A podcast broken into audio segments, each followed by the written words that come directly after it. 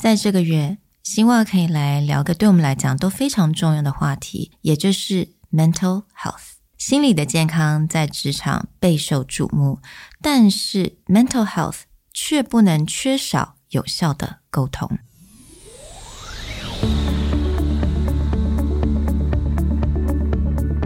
Hello，欢迎来到 Executive Plus 主管与沟通力的 Podcast。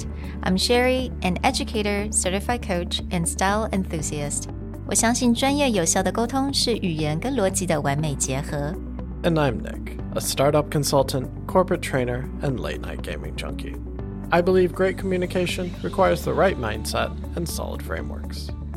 我们希望带给大家职场英语的技能、跨文化沟通技巧与其他能帮助您成为出色领导者的工具。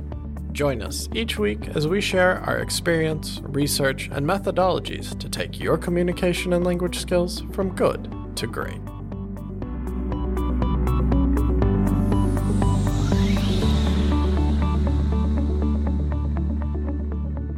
Hey, everybody. Welcome back to the Executive Plus podcast.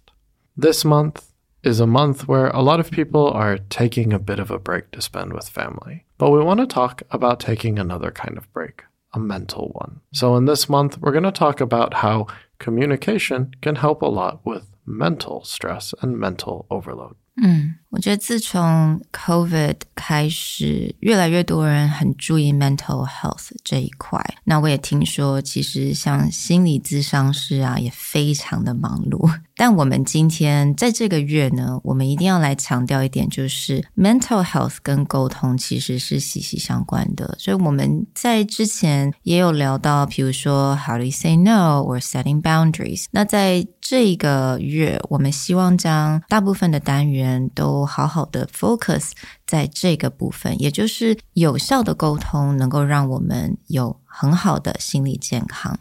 So, there's a few aspects that communication directly relates to mental health. Mm. And we want to cover a few different categories and talk about these things and also make announcement related to our own mental health and the future of the show. Yeah. So we'll leave the announcement at the end of the episode. So make sure you stay tuned to that. But we just wanted to talk about why is communication actually important for our mental health? So the first one is just simply finding someone to talk to or mm. finding a way to open up. Now, a lot of people have stress or they have issues, let's say with their job or their family or their normal life. But when they go to talk about it, a lot of it just comes out as complaining. And then mm. they may find it a little bit harder to find a person to connect to who can really empathize with them. So the way that you open up to someone, the way you talk about what's been bothering you makes a big difference in mm. how people make that connection and can show sympathy or empathy. Absolutely. So people can open up by just complain and vent and say how annoyed you are. But then you can also open up with more effective way that actually create some sort of value and results. 但我觉得也很困难的一点就是 actually choosing to open up. I think a lot of people are having issues with that because at work we think that oh, we don't have to talk about ourselves that much. We can just keep our personal life to ourselves. But I think that's also, that would also affect your mental health because I think work and life, it's, they're connected. You can't separate that. So there's a few different levels of looking at this. One is that as Sherry said, these two parts of your life often intermix, and if someone is stressed on one side, the other side will feel it. Now, not everyone is, is completely okay opening up at work with their colleagues and getting into their personal life, but how you approach just telling people, oh, you're going through something makes a big difference. Mm-hmm. The other thing is, if you're not comfortable finding either that friend, family member, or colleague to open up with, even how you approach something like finding a professional counselor mm-hmm. or having some kind of therapist help you through it, you can save yourself a lot of time and money if you know how to approach these, as opposed to going through months of it without being able to talk about what's actually going on with you. Mm. And now the next one, which is in interconnected, which is the communicate the right way, right? 我们要怎么样去 reveal 我们现在的心里的一些想法，或者是我们的 emotion、我们的 frustration，其实都会对很多我们的 relationship 都有一些影响，right? How do you communicate? That's why we always talk about and we advocate one on one. It's the best way for people to really communicate what they're thinking without having, without fearing that this may look weird or um, people may perceive them differently. So communicating the right way, 不管是用什么样的方式或者是讲话的方式, I think this is something we will definitely focus on.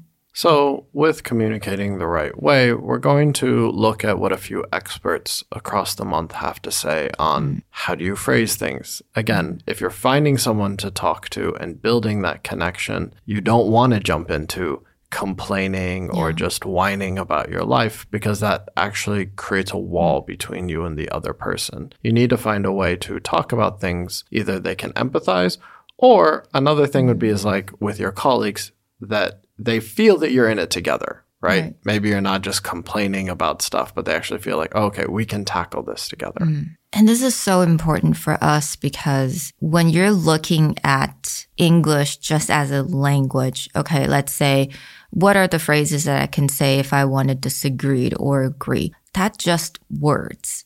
But if you're thinking about the impact and how's that going to impact you, what you say, how's that going to impact you 10 minutes, a week, or years down the line, then you have to think about communication and phrasing and language in a very different way. And I think that's why the way we advocate, the way we talk about these kind of phrases has been a little different, I think, from the other teachers out there. Yeah, rather than just looking at phrases you can use, mm. actually understanding the impact that they have. We had an interesting story recently where we heard a group of colleagues had a dinner together, mm. and one of the colleagues ended up talking about their own life for like an hour and a half. Mm-hmm. And rather than that building a connection where other people can understand where they're going through or who that person is, they just looked at it as like, wow, that's just an incredibly long story and I have no idea what to do with it. Yeah, exactly. And I mean, the third big part of effective communication and how it's affecting mental health, it's setting boundaries saying no? How do you say no? How do you protect yourself? Yeah, some of our most popular episodes over time are the ones related to how to say no to your boss or how to decline extra work without it becoming an argument or looking bad. And so, really setting boundaries or saying no in situations where you know that it's going to cause a problem. Now, this doesn't mean that, oh, anytime you need a mental health day, which a lot of people will mm talk about that you could just say no, but it's actually about when you know where your lines are or when you know when something is not going to work out well, how you have that conversation.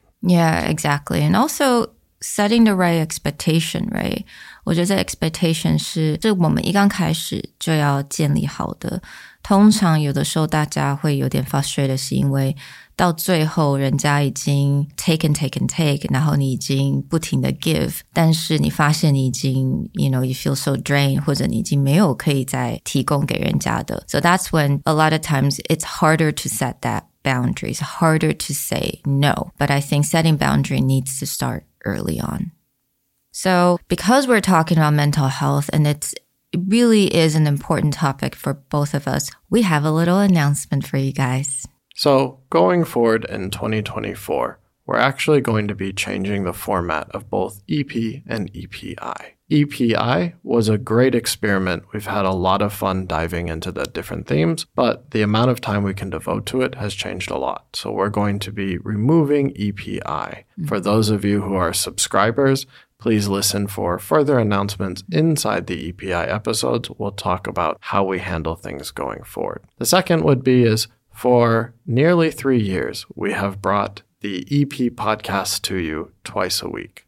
Well, in order to make sure that it's of higher quality and that we are hitting the standards that we expect, EP is going to turn into a once a week podcast only. 嗯，所以我相信大家都知道，我们我跟 Nick 的工作性质，其实在这三年当中改变非常的多。那我们 刚开始这个 podcast 是 COVID 的时候嘛，我们有很多的一些 physical training 停止了，所以我们想说透过这个 podcast 能够分享更多的一些经验。那后来我们就觉得说，OK，EPI、EP Insight 也会是一个很好的一个方式，让我们分享更多 in-depth knowledge。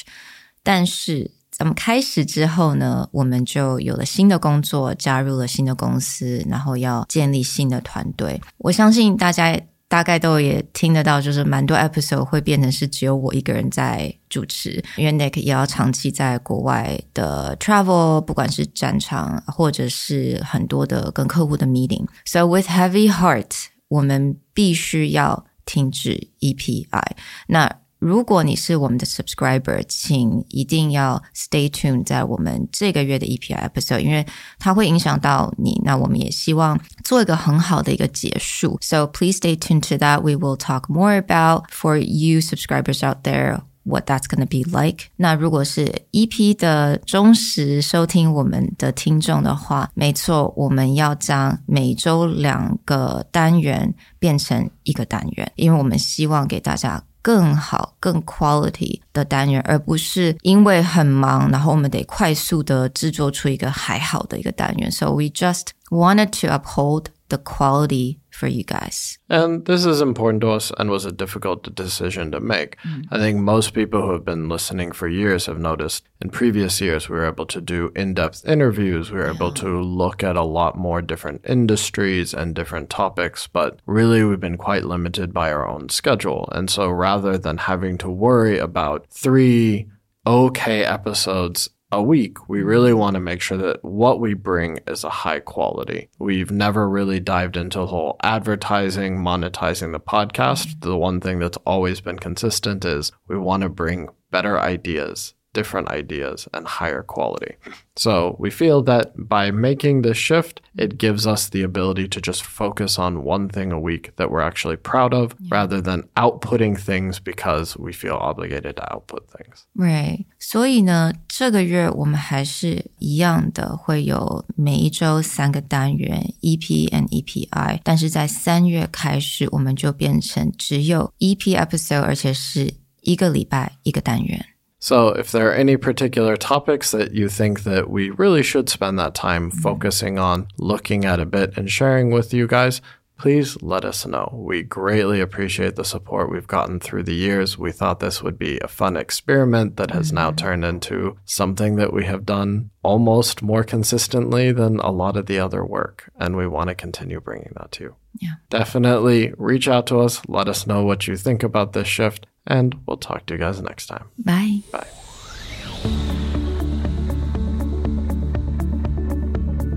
The Executive Plus podcast is a Presentality Group production, produced and hosted by Sherry Fang and Nick Howard. You can search us on Facebook, 主管英文 Executive Plus. You can also find us on Instagram, Communication R&D, and email us at sherry at epstyleplus.com.